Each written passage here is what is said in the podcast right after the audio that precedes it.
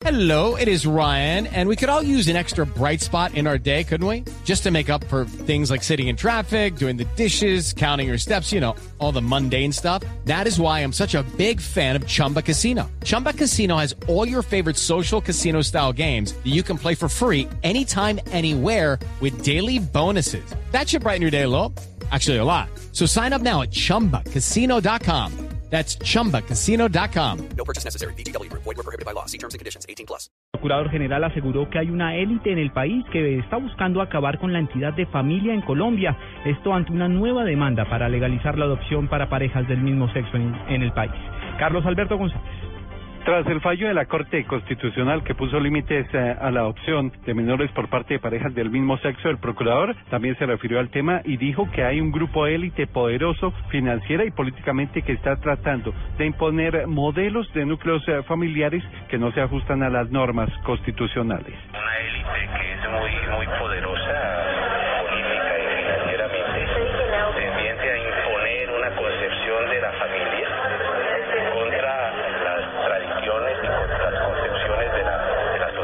Dijo el procurador que la adopción es una figura que debe proteger al niño. Carlos Alberto González, Blue Radio. La Iglesia Católica respaldó la presencia de Estados Unidos en la mesa de negociación con las FARC y señaló que será fundamental para avanzar en temas álgidos en las negociaciones. Natalia Gardiazabal. El padre de Darío Echeverry manifestó que la presencia de un delegado de Estados Unidos en la mesa de diálogo entre el gobierno colombiano y las FARC puede facilitar la discusión e implementación de varios temas y acuerdos, además de hacer viables muchos asuntos a nivel internacional. Piensen, por ejemplo, ustedes en el tema de, de la extradición de las personas. Piensen, por ejemplo, el tema del narcotráfico. Son muchos temas los que, con la presencia de los Estados Unidos allí, la comunidad internacional los puede hacer más fácil. Y a la hora de implementar los acuerdos, con la ayuda de ellos, será más fácil. El padre le envió un mensaje a las FARC en el cual les dijo que deben pensar con inteligencia y mirar el gran provecho que un delegado de Estados Unidos le puede aportar a las negociaciones. Natalia Gardea Sábal, Blue Radio. El abogado Jaime Granados destacó la propuesta del expresidente César Gaviria sobre justicia transicional para todos los actores del conflicto. Simón Salazar. El abogado Jaime Granados aseguró mediante un comunicado que solicitará al expresidente Álvaro Uribe y al director del Centro Democrático Óscar Iván Zuluaga reflexionar sobre la propuesta del expresidente César Gaviria. De acuerdo con Granados, se trata de conciliar las necesidades de verdad y justicia con mecanismos que permitan el sostenimiento del régimen democrático. Asegura que ha estudiado el tema de la justicia transicional por más de 30 años y que puede destacar ejemplos de países como Francia, Bélgica, Noruega y Dinamarca. Finaliza diciendo que se trata de lograr una reconciliación sin sacrificar los mínimos requerimientos de justicia entre los actores de una sociedad profundamente afectada por el conflicto. Simón Salazar, Blue Radio. Dos de la tarde, 35 minutos. En noticias económicas, el gobierno resaltó el comportamiento de la inversión extranjera en Colombia a pesar del desplome de los precios internacionales del petróleo. Julián Calderón. Tras la reunión de la Junta Directiva del Banco de la República, el ministro de Hacienda, Mauricio Cárdenas, reveló las cifras de inversión extranjera directa que se ha mantenido alta a pesar de los precios internacionales de productos básicos como el petróleo. A pesar de la disminución de los precios del petróleo, la inversión extranjera, según la balanza cambiaria, se mantiene en niveles cercanos en ese mismo periodo, enero y febrero hasta el 6 de febrero, de 1.640 millones de dólares, que se compara con 1.755 millones de dólares en el 2014. O sea, la inversión extranjera se mantiene en niveles particularmente altos. Cárdenas destacó además que la inversión extranjera de portafolio pasó de 98 millones de dólares entre enero y febrero 6 de 2014 a 1.070 millones de dólares en el mismo periodo de este año. Julián Calderón, Blue Radio.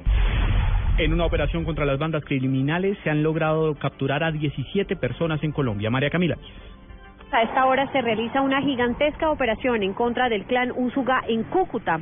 Hasta el momento van 17 capturados señalados de homicidio y concierto para delinquir. Entre los detenidos se encuentra el principal cabecilla de esta estructura, alias La Roca, un ex paramilitar desmovilizado nacido en Chigorodó, Antioquia, disidente del proceso de paz y quien se instaló en norte de Santander para controlar la salida de droga, el contrabando y armar a un grupo de hombres con el fin de realizar los denominados ajustes de cuentas Otro de los capturados es alias Anthony, segundo de la organización delincuencial en esta región del país, vinculado como autor material de por lo menos ocho asesinatos ejecutados en los últimos cinco meses. A estos 17 capturados se suman 15 notificaciones más en cárceles en contra e igual número de integrantes del clan Usuga en Cúcuta. La acción judicial se cumple en este momento por parte de integrantes de la SIJIN de la Policía Nacional en esta ciudad. María Camila Díaz, Blue Radio. En todo un drama se ha convertido el asesinato de tres menores en el departamento del Atlántico. La comunidad de Palmar de Varela impidió que Johnny López, padre biológico de los dos niños muertos, se llevara los cuerpos a Magangué, al departamento de Bolívar. Nos informa Diana.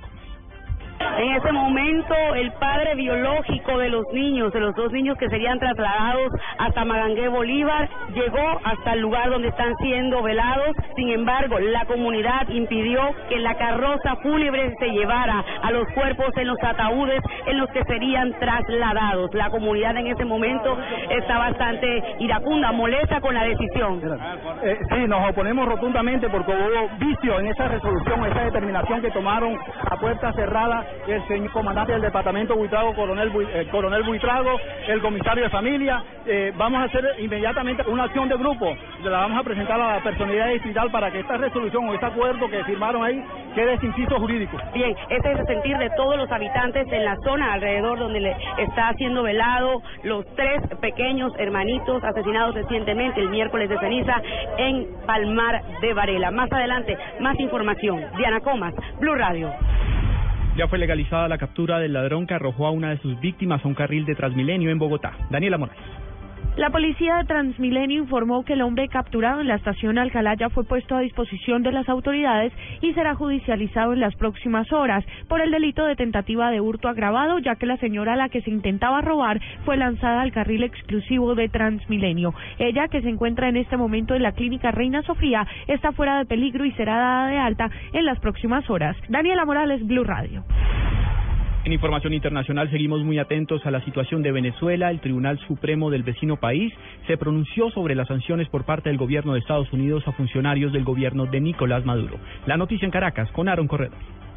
Hace minuto la presidenta del Tribunal Supremo de Justicia, la doctora Gladys Gutiérrez, emitió un pronunciamiento del alto tribunal por las sanciones aprobadas hace dos semanas del Congreso de los Estados Unidos contra funcionarios del gobierno venezolano. 53 funcionarios en total que fueron sancionados por supuesta violación de derechos humanos, entre ellos la fiscal Luis Ortega Díaz y el exministro de Interior Miguel Rodríguez Torres. Dice la doctora Gladys Gutiérrez que Estados Unidos no tiene ninguna jurisdicción para promulgar ninguna sanción o ninguna decisión en Venezuela sobre derechos humanos y la sala constitucional dice que acciones de Estados Unidos contra funcionarios venezolanos vulnera tratados internacionales. La respuesta del Tribunal Supremo de Justicia se da después de que el propio presidente Nicolás Maduro le haya solicitado al alto tribunal pronunciarse frente a las sanciones del gobierno de Barack Obama.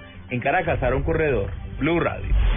En noticias de la tecnología, YouTube lanzará una aplicación especial para niños. La herramienta ayudará a los padres a controlar lo que vean sus hijos, además de facilitar su uso.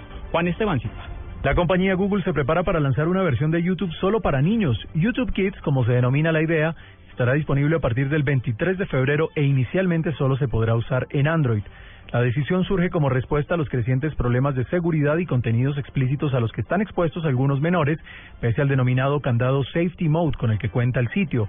Ben Jair Shimri, director de producto de YouTube Kids, ha afirmado que los padres le han solicitado a la compañía que sea mucho más amigable tanto para los niños como para las familias. Para ello, los filtros serán mucho más estrictos y solo se permitirá el visionado de contenido, por lo que no será posible ni subir, ni comentar, ni compartir videos.